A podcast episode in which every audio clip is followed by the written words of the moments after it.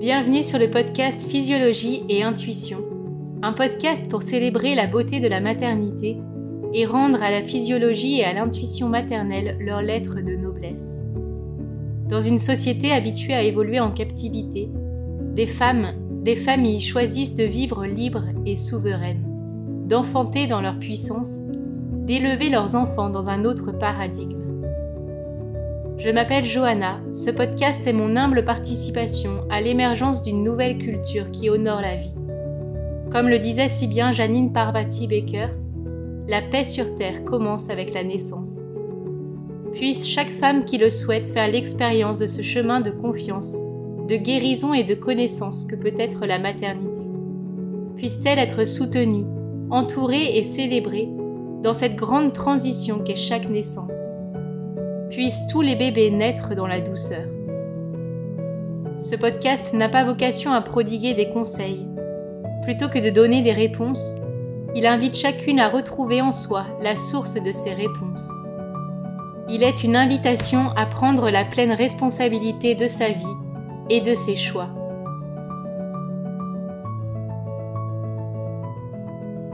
Aujourd'hui, j'ai la joie de vous partager le témoignage de Léa, Satya Sundri, qui nous raconte la naissance de sa fille Sonia au cœur de l'hiver hongrois, à la chaleur du poêle à bois.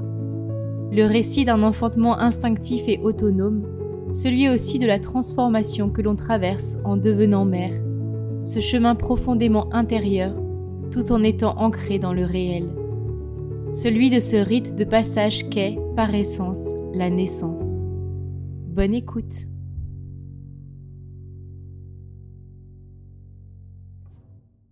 Salut Léa, merci beaucoup d'être venue sur le podcast pour témoigner de la naissance de ta fille une naissance libre, autonome. Euh, de ta, première, c'est ton premier enfant. Donc, euh, je t'invite, si tu le veux, à te présenter et à nous dire euh, voilà, qui tu es, où tu es maintenant, où ta fille est née. Et puis après, on va parler de ta grossesse, de l'enfantement. Alors, ben, bonjour, moi c'est Léa. J'ai aussi un prénom spirituel, je le dis maintenant parce qu'il fait partie de moi, qui est Léa Satya Sundri.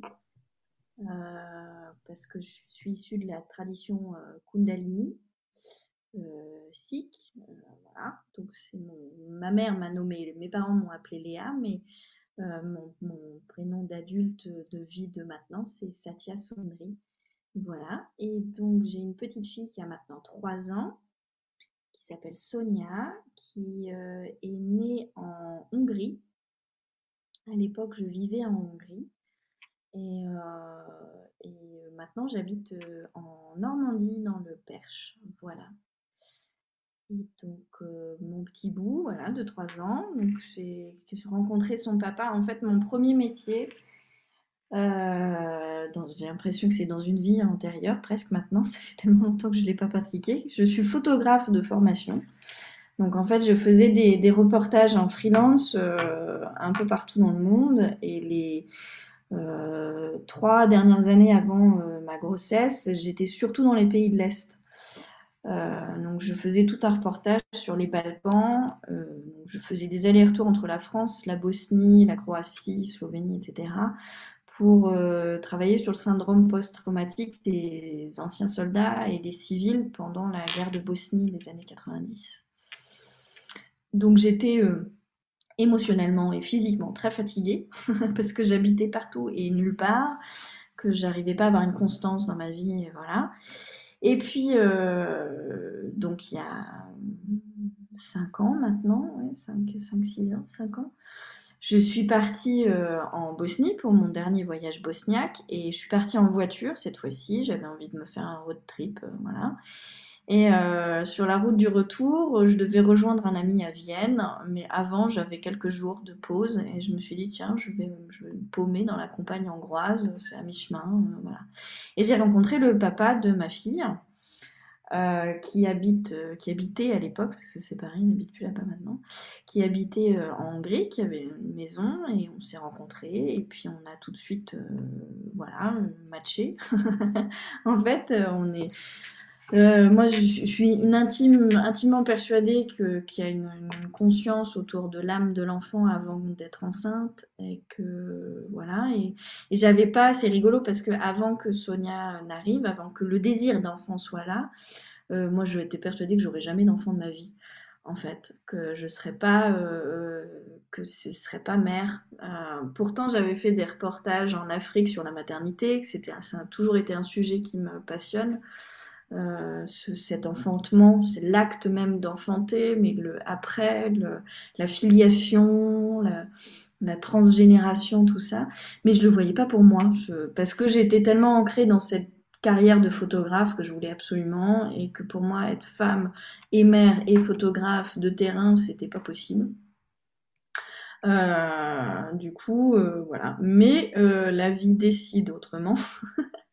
et donc, je suis devenue maman en Hongrie. Donc, j'ai eu une grossesse très chouette, ma foi. Je pense que si toutes les femmes pouvaient avoir la grossesse que j'ai eue, ce serait formidable. Euh, j'étais dans un écrin de nature verdoyant tout le temps dans mon jardin. Euh, j'habitais à 200 mètres d'un petit lac, donc je pouvais aller à pied me baigner. Euh, c'était, j'avais beaucoup de marches à pied dans la forêt. Voilà, on était tout le temps dehors. le papa de ma fille et moi, on est dans deux maisons. Enfin, on était dans deux maisons différentes, donc chacun son espace. Ça a toujours été très important pour nous. Chacun dans son espace, chacun son jardin, chacun sa vie, mais euh, parents quand même. Voilà, bon, c'était pas évident d'ailleurs, euh, ça n'a pas marché. Mais, euh, mais c'était, voilà, il y avait un, un, côté un peu jardin d'Éden. Oui, et puis tu me disais aussi que tu as vraiment vécu à ton, au rythme, à ton à écouter le rythme dont tu avais besoin. Au, rythme des saisons, ma fille, elle est née début décembre. Euh, jour de la Saint-Nicolas, exactement, le 6 décembre. Et, euh, donc, j'ai eu une grossesse pendant l'été où c'était, euh, c'était très bien, mais en fait, on vivait au rythme des saisons de toute façon parce qu'on était en quasi autosuffisance. Il y avait que les pâtes, le riz, les choses comme ça qu'on faisait pas, mais le reste, tout était fait par nous-mêmes. Donc, on, vivait dans notre jardin, dans, les semis, au mois de mars, dans l'été, les récoltes, après la sauce tomate, voilà. Donc, j'ai passé mon temps en étant enceinte à être dans le jardin, à récupérer les fruits et en fait, en fait à faire l'écureuil parce que je mettais tout en bocaux pour après. Et je faisais de la compote aussi beaucoup parce qu'en me disant mais quand elle sera petite, il faudra qu'elle mange de la compote. Donc j'avais fait beaucoup de compote, j'avais récolté plein d'abricots et trucs. J'ai passé mon été à faire l'écureuil. Euh, et puis l'automne où je me suis beaucoup reposée. Euh, le père de Sonia était parti pour, euh, il fait de l'escalade donc il était parti, euh, je ne sais plus où, en Croatie ou en Autriche, enfin j'en sais rien. Mais il était parti trois semaines faire de l'escalade, ce qui s'était dit, je le fais maintenant, je ne pourrais pas le faire après. Euh, donc j'ai fait mes trois, quatre dernières semaines de, grossesse vraiment toute seule, au coin du feu, à regarder des films pourris, euh, à lire tous les livres que j'avais envie de lire, et puis à passer pas mal de temps au téléphone avec mes parents aussi, parce que du coup ils sont loin. Et euh, enfin, ils étaient loin. Et puis euh, voilà, ça a été plutôt cool. Mais c'était une grossesse très solitaire néanmoins. Mais en même temps, j'ai pas eu la pression sociale de personne. J'ai fait les choix que j'ai fait euh, en conscience. Mais j'avais personne qui me disait mais t'es sûr, mais c'est pas un peu dangereux, mais mais si ça se passe pas bien et gna gna gna. Donc avec mon père est, est médecin généraliste pour la petite histoire et on avait passé un accord qu'il euh, me posait pas trop de questions, que je faisais ce que je voulais, qu'il me faisait confiance, si et seulement si euh, je faisais néanmoins deux échographies sur les neuf mois de grossesse, une au début euh, que j'ai réussi à faire à 4 mois de grossesse à peu près, et une à la fin pour voir si la position est bien euh, pour un accouchement sans problème, que le placenta il n'est pas euh, mis dans un endroit bizarre, que elle a bien, enfin que le bébé a bien la tête en bas, etc. Donc j'ai fait ça et ça s'est bien passé. Enfin je, moi je regardais pas l'écran, je voulais pas savoir le sexe ni rien, mais j'ai fait ce, voilà, j'ai fait ce qu'il fallait faire pour rassurer mon père aussi un minimum, parce qu'en fait, finalement, ça, il me l'a dit après, que c'était le jour de... Enfin, qu'il était constamment angoissé, mais mon père est très angoissé de base, pour moi. Euh, voilà, je suis une source d'angoisse pour lui. Euh, mais, euh, mais voilà, il me disait de toute façon, c'est tes choix, c'est ta vie, c'est ton bébé, tu fais comme tu veux. Et, voilà. Et alors justement, comment ces choix se sont profilés? Est-ce que pour... enfin, c'était une évidence pour toi que tu n'irais pas à l'hôpital? Comment Pourquoi c'était une évidence? en fait, quand j'étais en, j'avais fait un reportage en Afrique euh, et, j'ai atterri dans une maternité en Afrique, dans, voilà, où les femmes, euh, elles, elles, parcouraient des kilomètres pour venir accoucher en maternité et où finalement euh, ça se passait rarement très bien et, qu'il n'y avait pas de voilà. Donc moi j'avais cette vision de la maternité où dans dans un hôpital on, on te destitue de ton pouvoir. Et moi, j'ai toujours eu une connexion avec moi-même et mon instinct très forte. Je sais où je vais, je sais ce que je veux, et ça, c'est comme ça depuis toute petite. Après, j'ai des moments de doute et d'angoisse, mais finalement, ils sont sains parce qu'ils me permettent de consolider mon, choix et ma direction. Euh, mais euh, mais voilà, je voulais pas, euh, je voulais pas qu'on m'enlève quelque chose. Je voulais pas qu'on. En plus, je parlais, j'étais dans un pays où je parlais pas la langue. Donc j'aurais atterri dans un espèce de bloc euh, ex-URSS vert avec des murs. J'imaginais, je ne sais pas du tout si les murs sont vraiment verts, mais dans ma tête, ils étaient une espèce de verre cacadois euh, avec euh, une planche en bois et des étriers, et puis encore les médecins avec la loupe sur le front. Mais alors que ça doit pas l'être quand même. Hein. Mais j'imaginais un truc comme ça. Donc ça me, faisait peur plus qu'autre chose. Je me suis dit, mais si, si, si je veux pas avoir peur pour accoucher, c'est parce que c'est... Non. Donc je lui ai je vais faire ça chez moi. Puis chez moi, c'est très bien, il fera chaud, euh, je serai dans mes draps si j'en ai envie. Euh, moi, j'ai un chien, j'avais envie que mon chien soit là. Enfin bon, bref, euh, j'avais envie de ma musique, de ma bougie, voilà. Donc je me suis jamais vraiment posé la question de faire autrement. et puis le père de ma fille avait un, enfin, il a toujours d'ailleurs un fils d'une précédente union où il a du coup lui vécu un accouchement euh, en maternité en Allemagne où ça s'est pas très bien passé, où il n'a pas vu son fils naître, ou enfin voilà. Donc lui, ça le rassurait aussi que ça se fasse à la maison finalement. Euh, et du coup, je me suis énormément documentée pendant les neuf mois de grossesse. Je faisais partie de, cercles de femmes qui parlaient un peu anglais. Euh, voilà, et, et j'avais rencontré une doula qui est devenue amie euh, en Hongrie, euh, qui vivait à côté de chez moi. Et c'est le seul accompagnement que j'ai eu pendant ma grossesse. Voilà, en fait, pas de sage-femme, j'avais pas tout ça, mais j'avais une doula qui venait. Bon, elle venait pas beaucoup, hein, elle venait euh, une fois tous les deux trois mois. Hein, je la voyais pas beaucoup, mais par contre, elle on a fait des accouchements ensemble euh, en Hongrie, en fait, c'est quasiment interdit de faire des accouchements à domicile en Hongrie parce qu'il y a encore des sages-femmes en prison, parce qu'il faut être à 20 minutes euh, en voiture d'un hôpital, parce que donc en fait, moi, je savais que ce que je faisais, c'était en plus illégal. Mais vraiment, vraiment illégal, que je, pouvais avoir des problèmes s'il y avait, s'il y avait quelqu'un avec moi, parce que c'était tout petit village, tout se sait. Même si tu le dis rien, tout se sait. Enfin, c'est la France des années 50, quoi. donc, euh, donc je, savais que je ne pouvais pas avoir quelqu'un à côté de moi euh, parce, que, parce que cette personne risquait d'avoir de gros ennuis. Euh, donc j'ai fait en sorte de, me préparer euh, psychologiquement et physiquement à ce que bah, qu'il n'y ait personne. Donc j'ai assisté des accouchements, j'ai aidé des mamans à mettre au monde leur bébé dans des yourtes, etc. Des personnes qui vivent complètement off-grid sur la période de ma grossesse. Euh, pour, euh, bah, pour moi voir ce que c'est aussi qu'un accouchement parce que je n'avais jamais, jamais, j'avais jamais fait ça de ma vie. Hein. Euh, donc le son, le voilà, de, de, de, dire comment ça se passe quand il n'y a personne, de quoi on a besoin au niveau du matériel ou je sais pas quoi. Et donc je me suis bien préparée, mais comme si j'allais faire un marathon ou un, une voilà, comme si j'allais faire une randonnée de, de 120 jours ou j'en sais rien moi, un truc et donc, j'ai, voilà, j'avais mis en sorte, euh, j'avais mis dans une petite boîte le nécessaire pour euh, couper le cordon. parce que j'avais pensé faire un bébé lotus et puis après je me suis dit oh non mais il faut mettre le placenta le dans la glace machin gna ça, ça me paraissait compliqué en termes de, manutention donc finalement on a coupé le cordon bon, longtemps après quand même mais, on l'a coupé quand même euh, donc j'ai mis ça de côté, j'avais acheté euh, tout ce qu'il fallait, les pads euh, pour mettre par terre, pour absorber un peu, voilà. Et le père de Sonia, il avait tout rangé la maison. Je me souviens, il avait, il avait même ciré le, parquet de la, de la chambre. Euh, chose qu'il n'avait jamais fait, je pense, depuis son installation dans la maison. Mais il avait tout ciré le parquet et il m'avait construit un tabouret euh, spécial en bois, en acacia, un truc hyper solide. Il m'a dit comme ça, tu peux t'asseoir dessus, tu peux t'agripper dessus, tu peux le balancer n'importe où, c'est hyper solide, ça ne, ça ne cassera pas. Et cette chose a été très très très efficace, ce tabouret. Euh, pour l'accouchement, c'est vrai que je me suis beaucoup reliée à ce tabouret.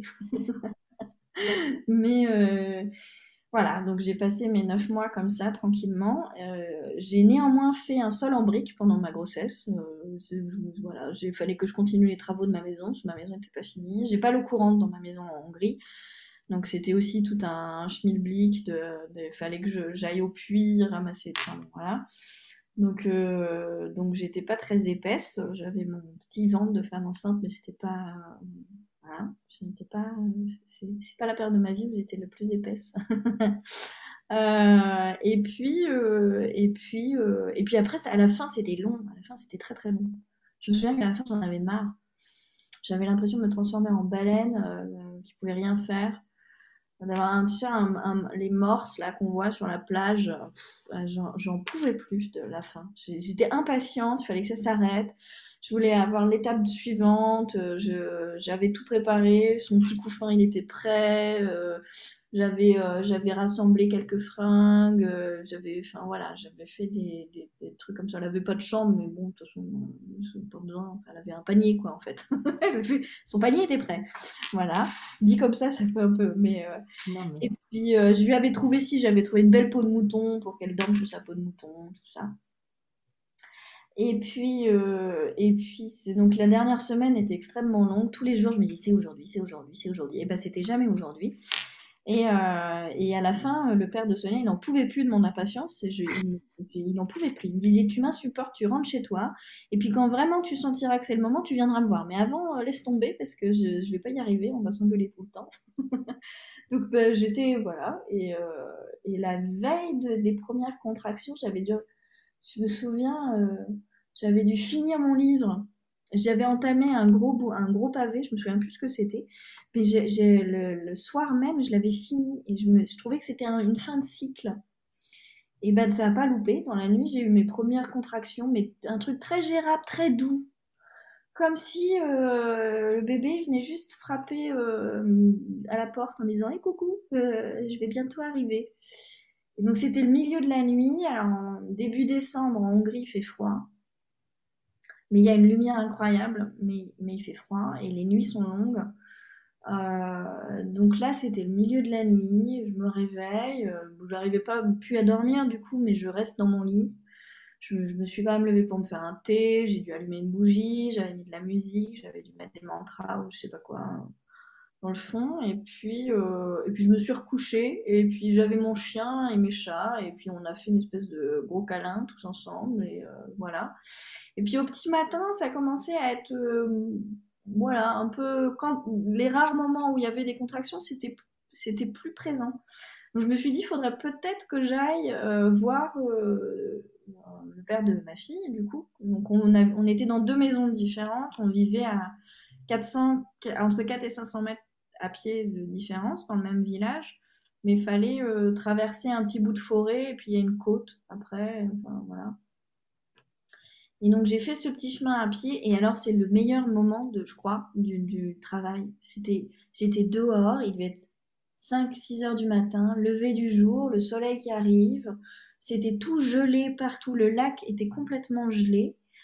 Euh, et alors vous allez me prendre pour une cinglée, mais il y avait un héron blanc euh, qui là au bord du lac. Et c'est là que j'ai su que ce serait une fille ce que je ne savais pas avant. Et je me suis dit ça va être une petite fille et moi dans ma tête je m'étais préparé un petit garçon je sais pas pourquoi mais finalement. Et j'ai su que c'était une petite fille. Donc maintenant à chaque fois que je vois un héron blanc dans la campagne j'ai toujours une espèce de nostalgie. Euh, voilà. Et c'était un moment magique mais hors du temps. Je rentrais dans une autre dimension en fait. C'est voilà je je parcourais ces, ces, ces 500-600 mètres à pied dans une campagne extrêmement calme. L'hiver en Hongrie, dans un petit village, on a l'impression que le monde extérieur n'existe pas. Les gens, ils restent chez eux, on sent juste la fumée de la cheminée. C'est paisible, c'est doux, c'était parfait. C'était, voilà. Donc j'arrive chez le papa de Sonia, qui était réveillé, lui, parce qu'il avait senti une espèce d'intuition aussi. Donc il était réveillé, il m'a fait un thé, et puis je lui dis, bah, faudrait peut-être que tu allumes tous les poêles à bois de la maison, parce qu'on se chauffait qu'au bois. Donc il y avait un poêle à bois par pièce. C'était une maison avec trois pièces euh, principales euh, au rez-de-chaussée. Et euh, donc il a allumé tous les poêles, toutes les... il faisait 35 degrés dans la maison, Mais voilà, on a tout allumé et, et, puis il avait fait des boules d'énergie avec des graines de chia, des dattes, des trucs comme ça. Et euh, du coup, j'ai mangé un peu, et puis il avait fait une espèce de soupe de pois chiches euh, que j'ai mangé. Enfin, il avait fait des trucs bien lourds. Finalement, c'était pas une bonne idée, hein, mais ça, euh, je l'ai su après. mais sur le coup, j'étais contente. et puis, j'avais fait une playlist. J'avais passé des mois à faire une playlist naissance. alors, il y avait beaucoup de sons quand je la réécoute. Je l'ai pas écoutée pendant très longtemps, et puis je l'ai réécoutée quand Sonia a eu 3 ans. Je pouvais pas la réécouter avant. Je l'ai réécouté quand elle a eu 3 ans et il y avait énormément de chants vikings, mais des trucs de guerriers. avait besoin d'une espèce de truc et des tambours et tout, un truc très. Euh, et finalement, ça m'a beaucoup porté pendant l'accouchement, mais euh, maintenant, je, je c'est voilà. et pendant la grossesse, écouté beaucoup de chants tibétains en me disant, mais ça se trouve, c'est une réincarnation d'un petit tibétain, je sais pas quoi. Donc j'étais complètement. Euh, voilà. Euh, et, euh, et, du coup, le, voilà, le travail était tranquille. Donc, je me souviens avoir dit même au papa de, ma fille, avoir dit, euh, mais si c'est comme ça tout du long, il n'y a pas de problème, les doigts dans le nez. Eh ben, j'aurais pas dû le dire ça non plus, parce que peut-être dix minutes après, j'ai eu une vraie première contraction, mais un truc et alors, mais euh, ça m'a traversé, mais de la racine du cheveu à l'ongle du doigt de pied. Et je me suis dit, ah, mais au secours. ça m'a étranglé, quoi. Ça m'a vraiment, je me suis dit, oh là là. Et après, il s'est passé un peu de temps, ça a été long. Enfin, c'était un travail long. J'ai mis 24 heures à accoucher. Euh, bon, pour un premier. Euh, oui, long, tout est relatif. Ouais. C'est ça. Moi, ça m'a paru une éternité, mais finalement, 24 heures, c'est plutôt correct. Euh, mais euh, Sonia, je l'ai appris après, était en transverse en fait. Elle était, elle était placée en transverse. Elle regardait les étoiles. Elle est née en regardant les étoiles, comme on dit. Et, euh, et, donc du coup, les contractions sont dans les reins à ce moment-là. Et moi, j'ai une, une scoliose de base, donc j'ai pas un dos d'une solidité extrême. Et alors, mes reins, enfin mes, mes hanches, c'est comme si elles étaient qu'on les écartelait, quoi, qu'on appuyait sur mon coccyx. Euh, et euh, ça, je m'en souviens vraiment. Et alors, je me suis pris mais un shoot d'hormones. J'avais l'impression d'être défoncée. Mais, mais, mais, mais j'ai jamais pris de, trucs vraiment impressionnants, mais j'avais l'impression d'être. Euh, je sais pas, on pouvait me dire n'importe quoi, de toute façon, j'étais pas là. J'étais pas là. Alors, j'ai vomi, j'ai je, j'ai jamais perdu les os non plus. Donc ça s'est fait au fur et à mesure. Et finalement, c'était très bien parce que le, comme ça, je savais que Sonia, elle était en sécurité tout du long. Tu t'es, tu l'as senti, ouais, ça t'a. et puis je m'étais renseignée, si voilà, tant que je perds pas les os, euh, elle, elle, est dans sa bulle, elle, elle respire, elle est bien, elle, elle n'est pas en, voilà, elle est pas en détresse de rien. Ouais, juste pour celles qui ne sauraient pas, même si les os, on a perdu les os, l'enfant il, est toujours oxygéné. Non, non, je dis juste ça juste parce que sinon, voilà, qu'on fasse pas une conclusion. Euh, voilà, mais disons que. Oui, oui, elle est dans son cocon, elle est encore dans sa bulle, oui. Euh, voilà, elle, risquait rien. Euh, enfin, moi, je savais qu'elle risquait rien. Je le sentais qu'elle risquait rien. Oui. Et puis, on s'était dit de toute façon avec son père que c'était un, que, que, que j'étais, moi, j'étais prête à prendre le risque que, que quelque chose se passe et qu'au final, il n'y ait pas de bébé ou que moi je je m'en sorte pas. C'était quelque chose que j'étais prête à prendre. C'était ça parce que pour moi une naissance dans une naissance il y a une part de mort. Voilà, c'est déjà parce qu'on dit au revoir à la femme qu'on était avant, donc il y a déjà une part de deuil.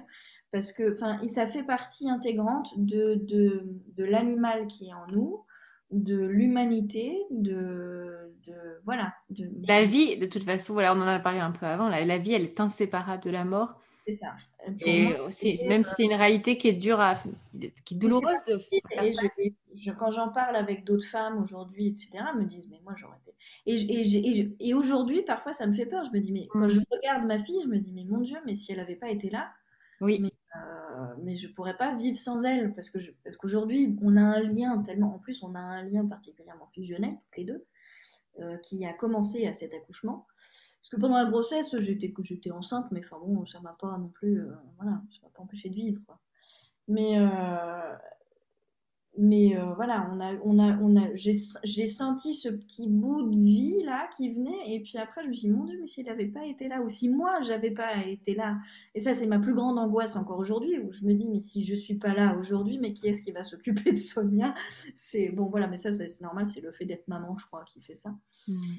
Mais euh, voilà, et donc l'accouchement, donc j'ai pris des bains, mais la baignoire était toute petite, donc c'était pas hyper pratique. Et à un moment donné, ça a stagné, mais ça stagnait vraiment. Moi, j'étais très fatiguée. Et, euh, et, je me souviens que, que j'ai d'ailleurs, j'ai dû le, j'ai dit à Vania, au papa au, papa, j'ai dit, mais tu sais, euh, peut-être que je vais pas m'en sortir, je vais pas y arriver, je, je, vais pas y arriver. Et lui, il m'a, hurlé dessus, il m'a engueulé. Je me souviens très bien. Il pourtant, il était génial. Hein. Il a été hyper présent, il m'a beaucoup soutenu. Il il, il, se brûlait les mains parce que j'avais besoin d'eau brûlante sur mon dos parce que je sentais pas du tout l'eau chaude et j'avais besoin qu'elle soit vraiment brûlante. Donc il y avait une bassine d'eau sur le poêle et il mettait ses mains dans la bassine brûlante pour me mettre le lange. Euh, voilà, il avait les mains rouges à la fin de l'accouchement, le pauvre. Donc il, s'est vraiment dévoué corps et âme à, tout ça. il me tenait énergétiquement énormément. Mais à ce moment-là, quand je lui dit ça, il a, eu un moment de switch. Il m'a hurlé dessus, il m'a dit Mais tu me fais pas un coup pareil, c'est hors de question. Tu t'assumes ton choix là, tu te démerdes, tu accouches, tu, me, tu fais le bébé et puis tu es là. tu l'élèves, tout ça, hein, c'est le deal. Euh, bon, bah donc, du coup, euh, bah, j'ai ravalé mon truc et j'ai dit Ok, allez, c'est bon. Et en fait, j'ai su aussi que c'était une phase normale. Ça, je l'ai su après, que c'était la phase normale où, on, à un moment donné, on a l'impression qu'on va crever. Mmh. Euh, c'est très sain. Euh, voilà, c'est bon signe, ça veut dire que c'est bientôt fini souvent. Euh, c'est la petite mort avant. Voilà, en fait, c'était la fin du travail. Et, mais j'ai eu un moment où je me suis vraiment endormie. j'ai l'impression d'avoir dormi longtemps. Et en fait, non, j'ai pas vraiment dormi longtemps, je crois. Mais, mais j'ai vraiment dormi. j'ai récupéré un peu de batterie. Euh, et puis j'ai été réveillée par une contraction, et puis là, il fallait que je change de position. Je me suis mis à quatre pattes et j'ai commencé à pousser.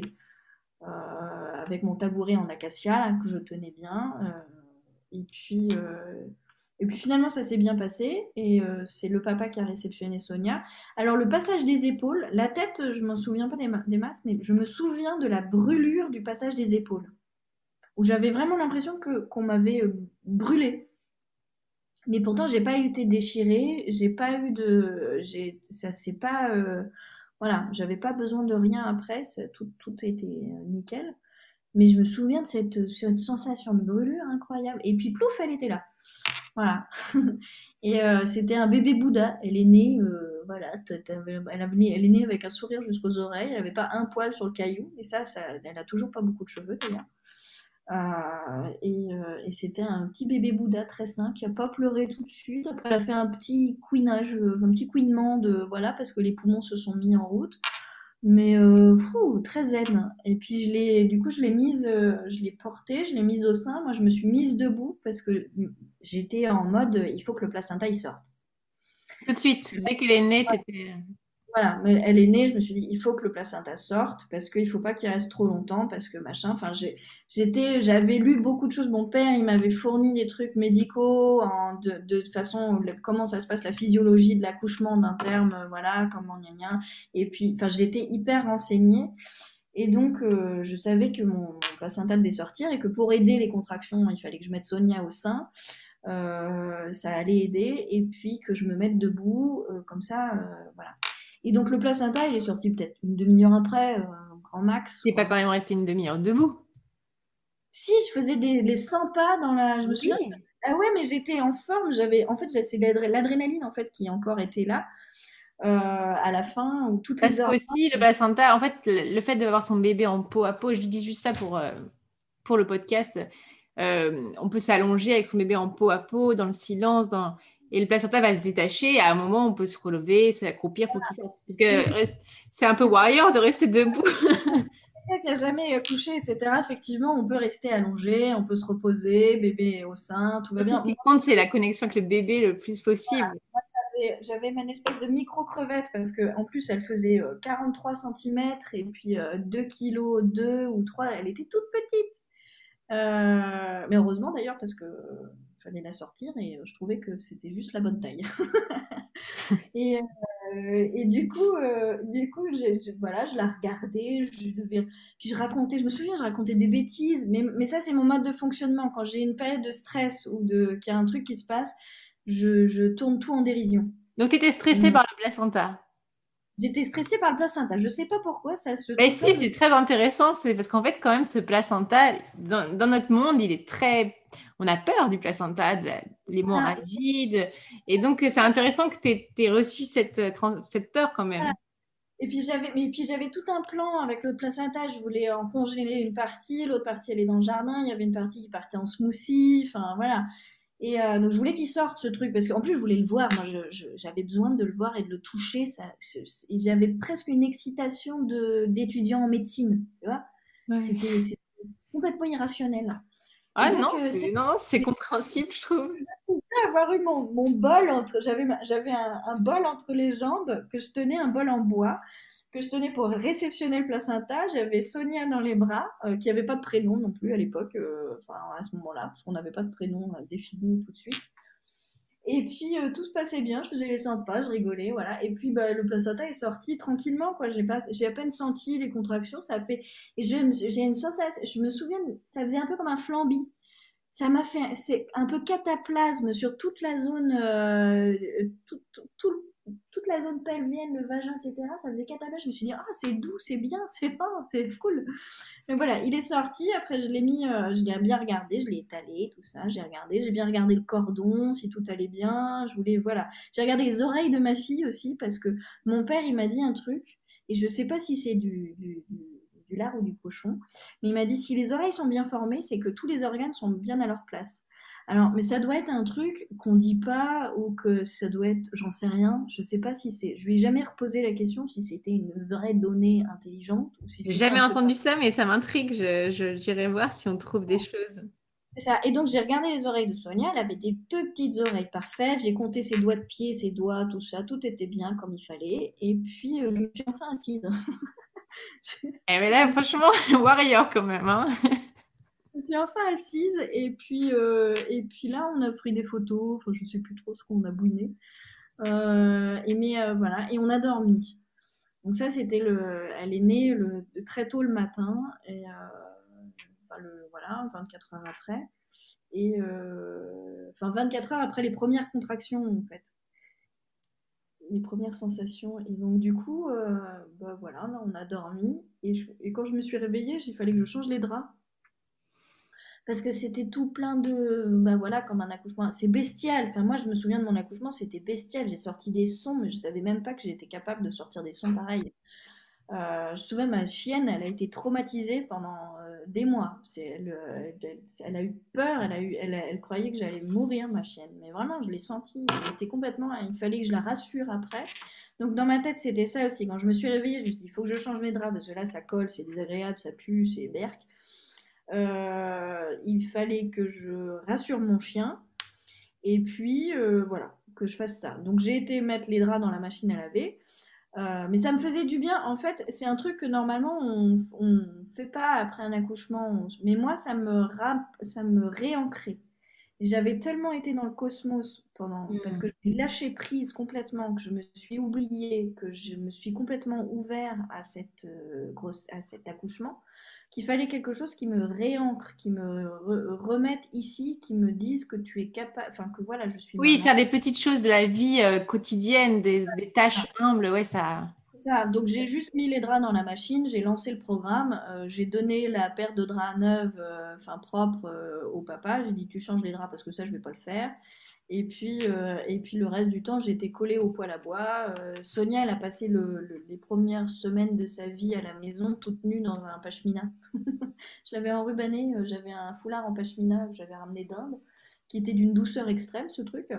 Et, et du coup, on l'avait enrubanné là-dedans. Et puis, enfin, j'avais, on l'avait emmailloté, voilà. Et donc, elle était très, mais elle était, c'était un bébé tranquille. Donc, elle était posée sur sa peau de mouton, là, comme ça. et puis, voilà.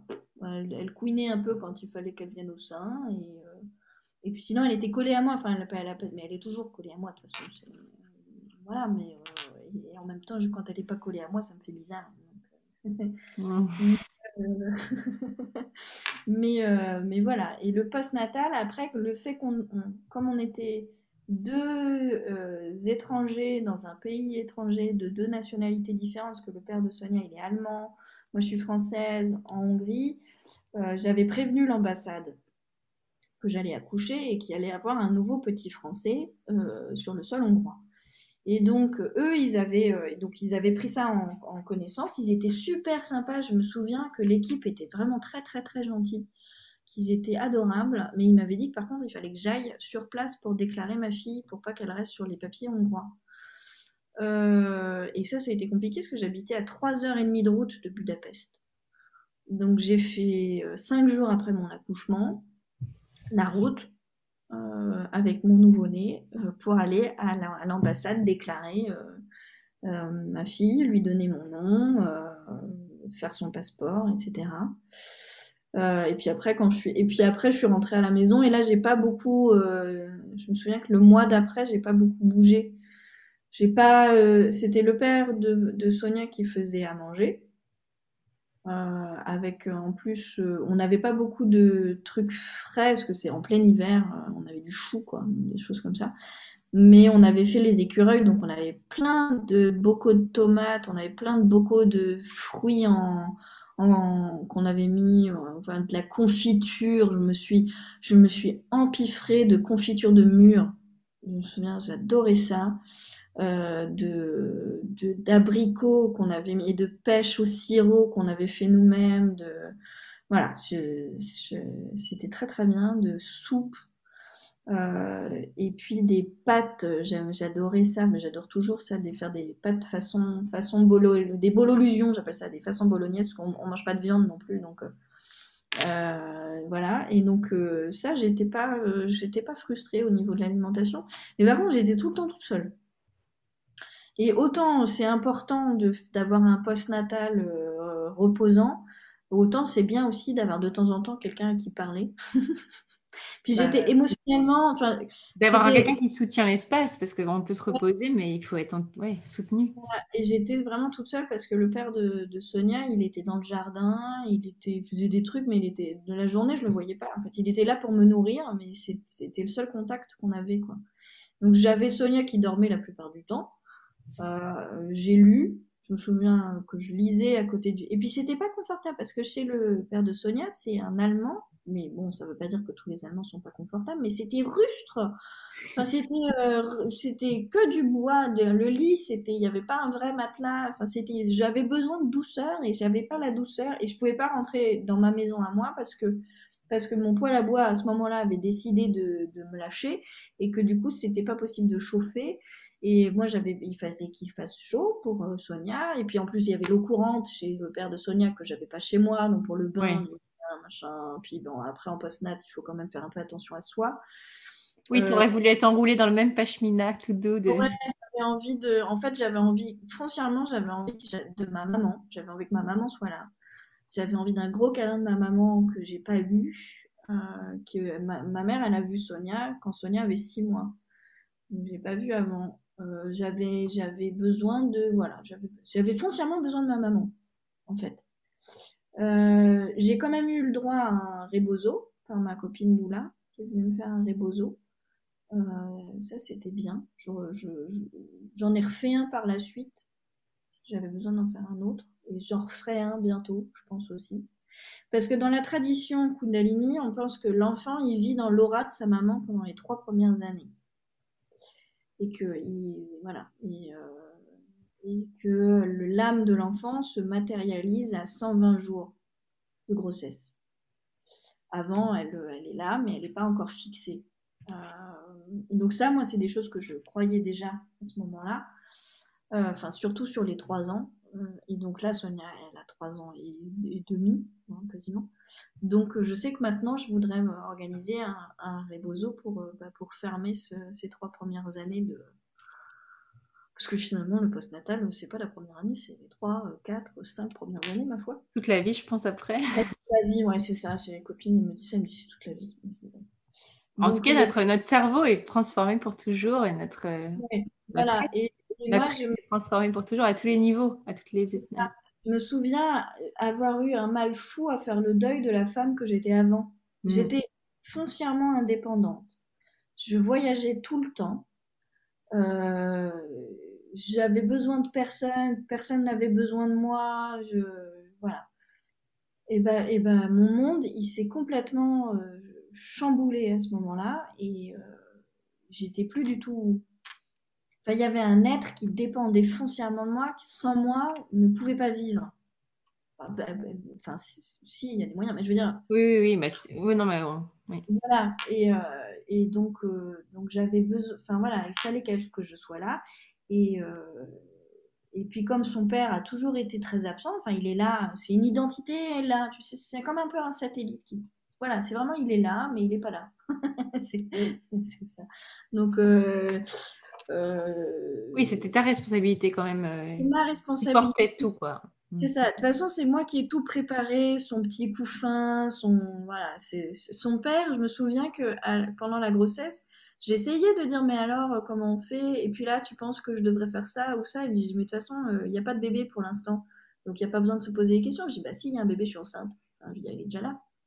Donc, euh, donc en fait, j'ai fait, fait tout ça toute seule. la première année de Sonia, de toute façon, plus les neuf mois de grossesse, j'étais foncièrement toute seule.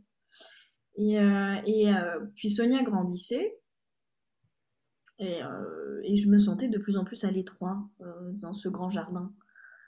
Euh, j'avais besoin de j'avais besoin d'air j'avais besoin d'être ailleurs j'avais besoin de rencontrer des gens j'avais besoin d'un tas de choses mais pas de je savais même pas de quoi vraiment j'avais besoin mais en tout cas j'avais pas besoin de ce que j'avais là. Ça je le savais foncièrement. On m'en demandait trop fallait que je fasse trop fallait que je sois la femme fallait que je sois l'amante aussi enfin la maîtresse la la, enfin, la concubine mais j'étais pas prête à faire ça j'en avais pas du tout du tout du tout envie en fait. Euh, et puis j'avais Sonia qui était pluguée à mon sein non-stop. Donc euh, à partir de ce moment-là, les rares moments où elle n'était pas sur mon téton, euh, il fallait que je respire, que je sois voilà. Et donc c'était pas pour que quelqu'un d'autre se branche à moi, quoi. C'était pas possible. Donc c'était pas, euh, donc ça a fait beaucoup beaucoup de tension dans le pseudo couple que nous avions, que nous essayions tant bien que mal de tenir. Et puis j'ai eu l'idée, euh, comme ça, dans un éclair de folie, de dire bah, euh, il faut qu'on parte, il faut qu'on, ça va être le printemps, euh, il faut qu'on aille voyager, on s'en va. Et donc on avait un camion camping-car et on est parti sur la route. Et sauf que c'est, je suis toute seule à avoir le permis, donc moi je faisais tous les trajets. On est parti de Hongrie pour aller en Bosnie, pour aller en Croatie, en Italie, en Slovénie, voilà faire de l'escalade. Moi, je m'étais mis dans la tête, je vais refaire de l'escalade. Euh, j'ai un bébé de 6 mois, je refais de l'escalade. Euh, euh, voilà. Donc, j'ai perdu 14 kilos, en fait, après l'accouchement. J'avais pas pris, enfin voilà. Donc, j'étais plus maigre en post-natal, en allaitant, que je l'ai jamais été dans ma vie. Où ça faisait malade, en fait. Les gens qui me voyaient avaient l'impression que j'étais malade. Il y avait quelque chose qui allait pas. Moi, je disais, mais si, mais si, ça va très bien, ça va très bien, on est super heureux, tout va très bien. Euh, mais en même temps, j'avais un bébé fantastique. J'ai adoré la. Enfin, j'ai des souvenirs d'elle dans le camion qui découvre la nature, qui fait du qui commence à faire du quatre pattes dans l'herbe euh, en Croatie, d'avoir la rivière. Euh, enfin voilà, ses premières impressions du monde dans sa vie ont été de la nature. Et c'était des moments magiques que qu'on crée pour elle. Par contre, les moments d'adulte étaient loin d'être magiques. Ils étaient, c'était de la torture, il n'y a pas d'autre mot. On, passait notre temps à se, à se friter. Moi, j'étais épuisée, euh, j'étais à la limite euh, de la, physiquement, mais vraiment physiquement, de, j'en pouvais plus. Enfin, quand je revois des photos de moi, à ce moment-là, mais je, ne me reconnais pas du tout. J'étais émaciée, j'avais des, mais vraiment, j'avais les pommettes, j'étais émaciée, j'ai perdu une dent, je perdais mes cheveux, je, voilà. Mais j'avais un bébé hyper en bonne santé, qui allait bien, qui souriait tout le temps, qui rigolait, qui, qui, qui faisait déjà ses dents, parce que Sonia, elle m'a tout fait plus vite, euh, voilà, parce que justement, elle était tellement dans le, la nature, etc. Je me suis dit qu'elle, du coup, s'est mise tout de suite sur ses jambes. et puis, euh, voilà. Et, euh, et donc, et Vania, son papa, c'était c'était la nourriture. Lui, il se, son, notre bien-être passait par la nourriture. Donc, il nous nourrissait très bien. Par contre, mais c'était pas, c'était moi, c'était pas suffisant, je pense, parce que j'ai pas fait de, j'ai pas pris de temps à mon, pour mon corps de, de se restructurer, de, de se, de, de, cicatriser émotionnellement, physiquement, de faire le bilan de tout ça, de où est-ce qu'on allait, ce qu'on faisait. Et donc, euh, un jour, on est arrivé en Italie, dans toutes nos pérégrinations, donc ça faisait déjà plusieurs mois qu'on était sur la route, on est arrivé en Italie et il faisait un temps de cochon, vraiment. Donc on était parti au printemps, on arrivait, ou enfin oui, ou je sais plus, on avait passé l'été en camion, ça c'est sûr, et puis on arrivait à l'automne, et il commençait à faire froid, et en camion il commençait à faire froid, donc moi j'avais dit, j'avais dit, bah, on va remonter euh, gentiment pour euh, aller voir ma famille en France. Euh, et puis donc on arrive en Italie, à la frontière euh, franco-italienne, et pour un dernier spot d'escalade, donc ça s'était pas très bien passé. En plus il pleuvait, donc on pouvait rien faire. Et puis mon camion il commençait à prendre la flotte, donc là moi j'en pouvais plus. J'ai dit vas-y on rentre en France, on va chez mon père.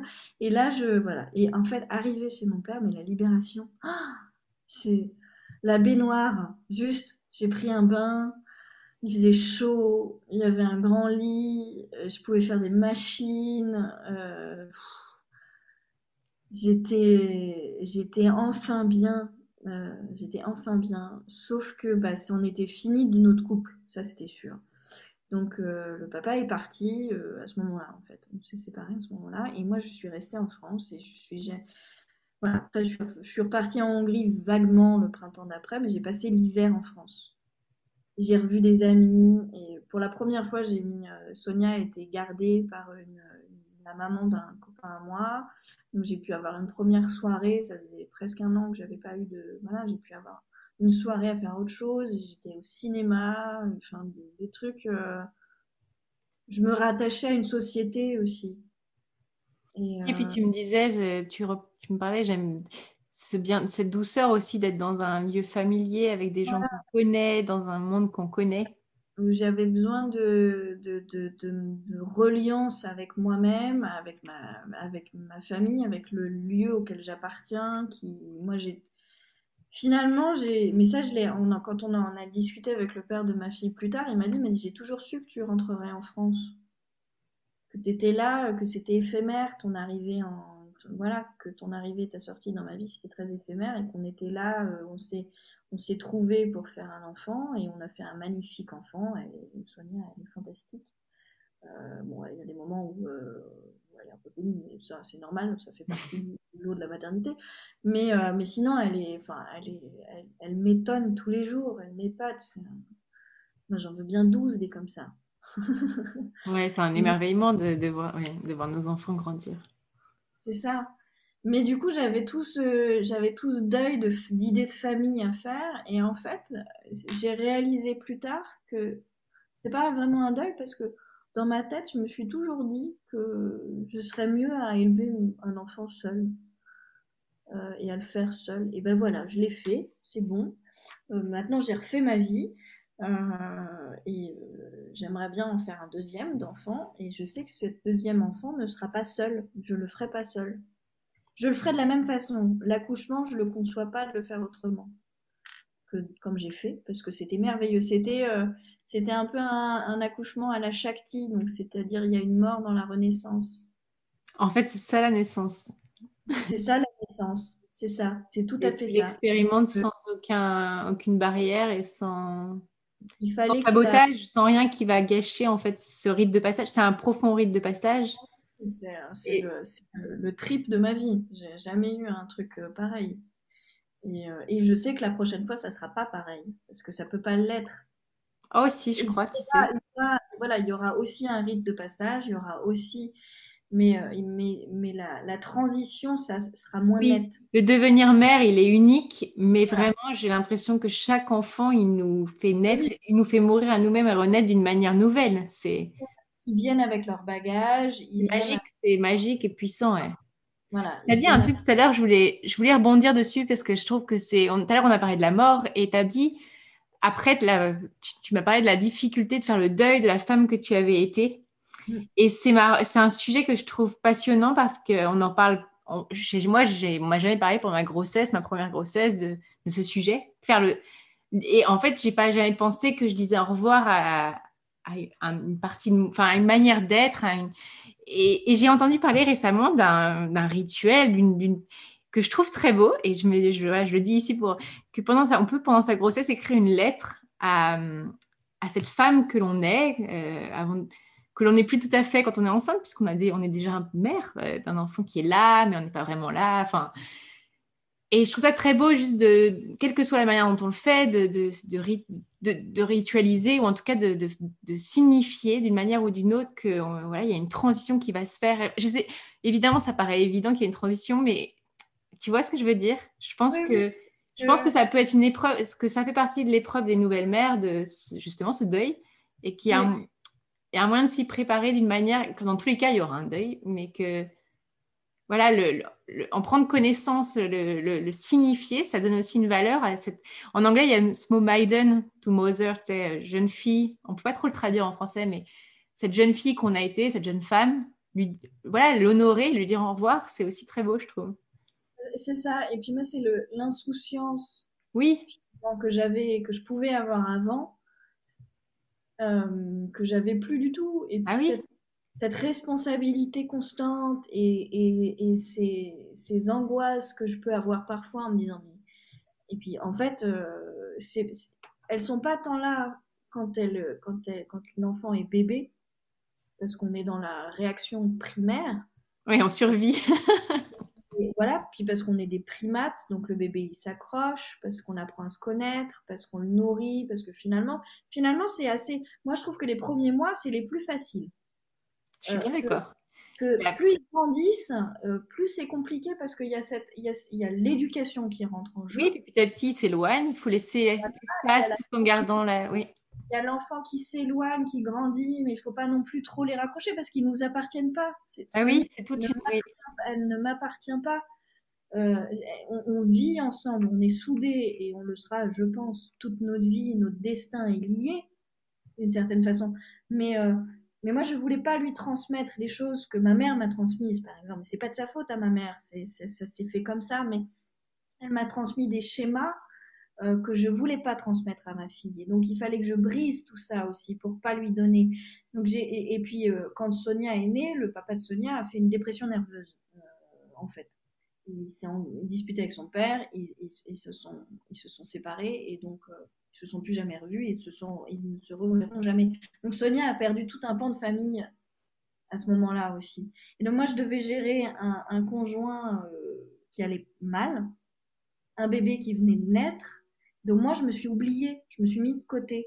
Et en fait, je me suis ressortie comme d'une pochette surprise un an après à l'anniversaire de Sonia ou un an.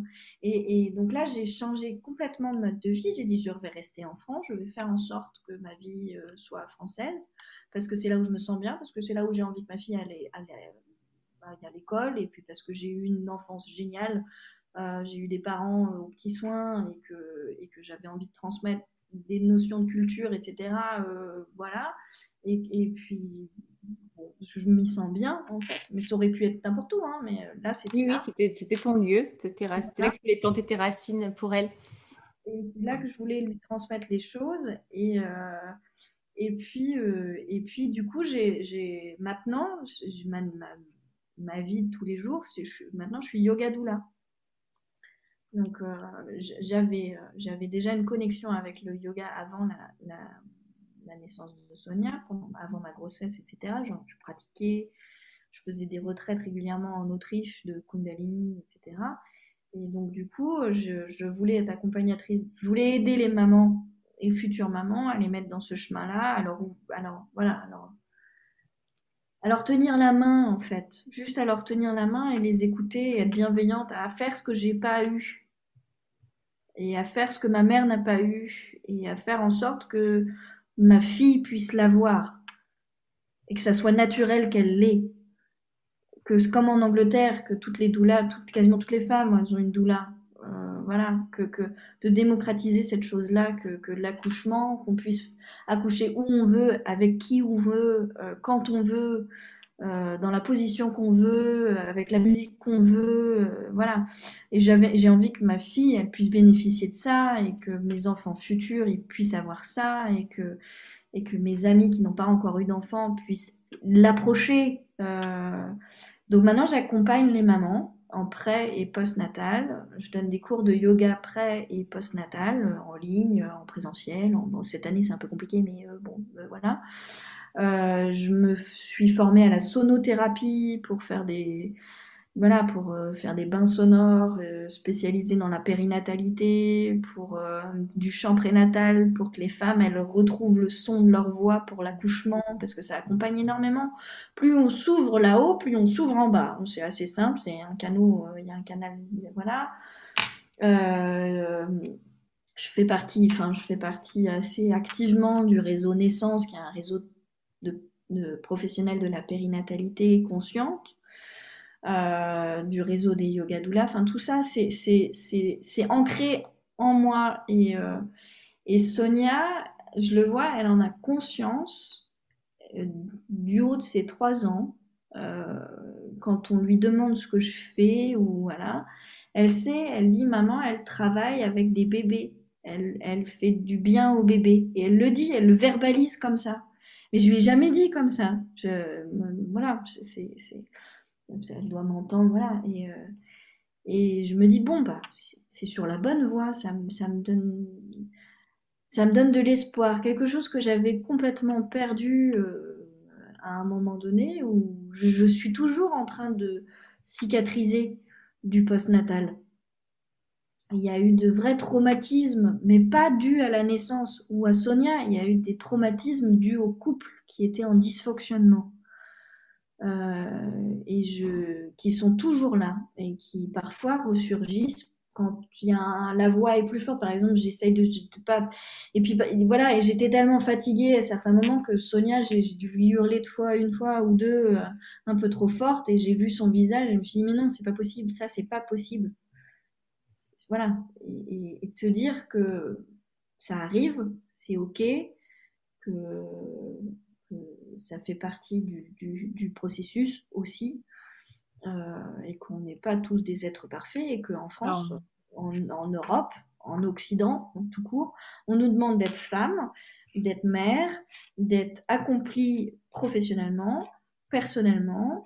c'est surtout qu'on donne une signification à ces choses qui n'est pas juste. Parce qu'évidemment qu'on est femme, mère et qu'on est.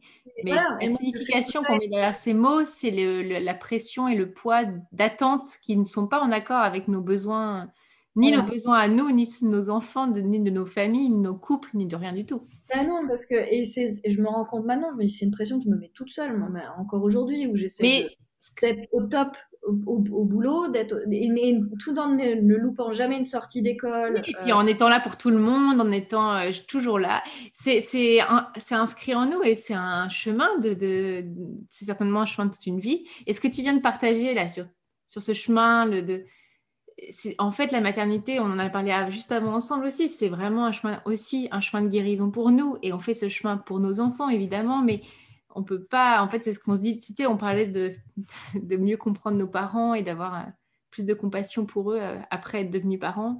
Mais parce qu'en fait, on se rend compte que voilà, on fait notre chemin, on fait ce qu'on peut.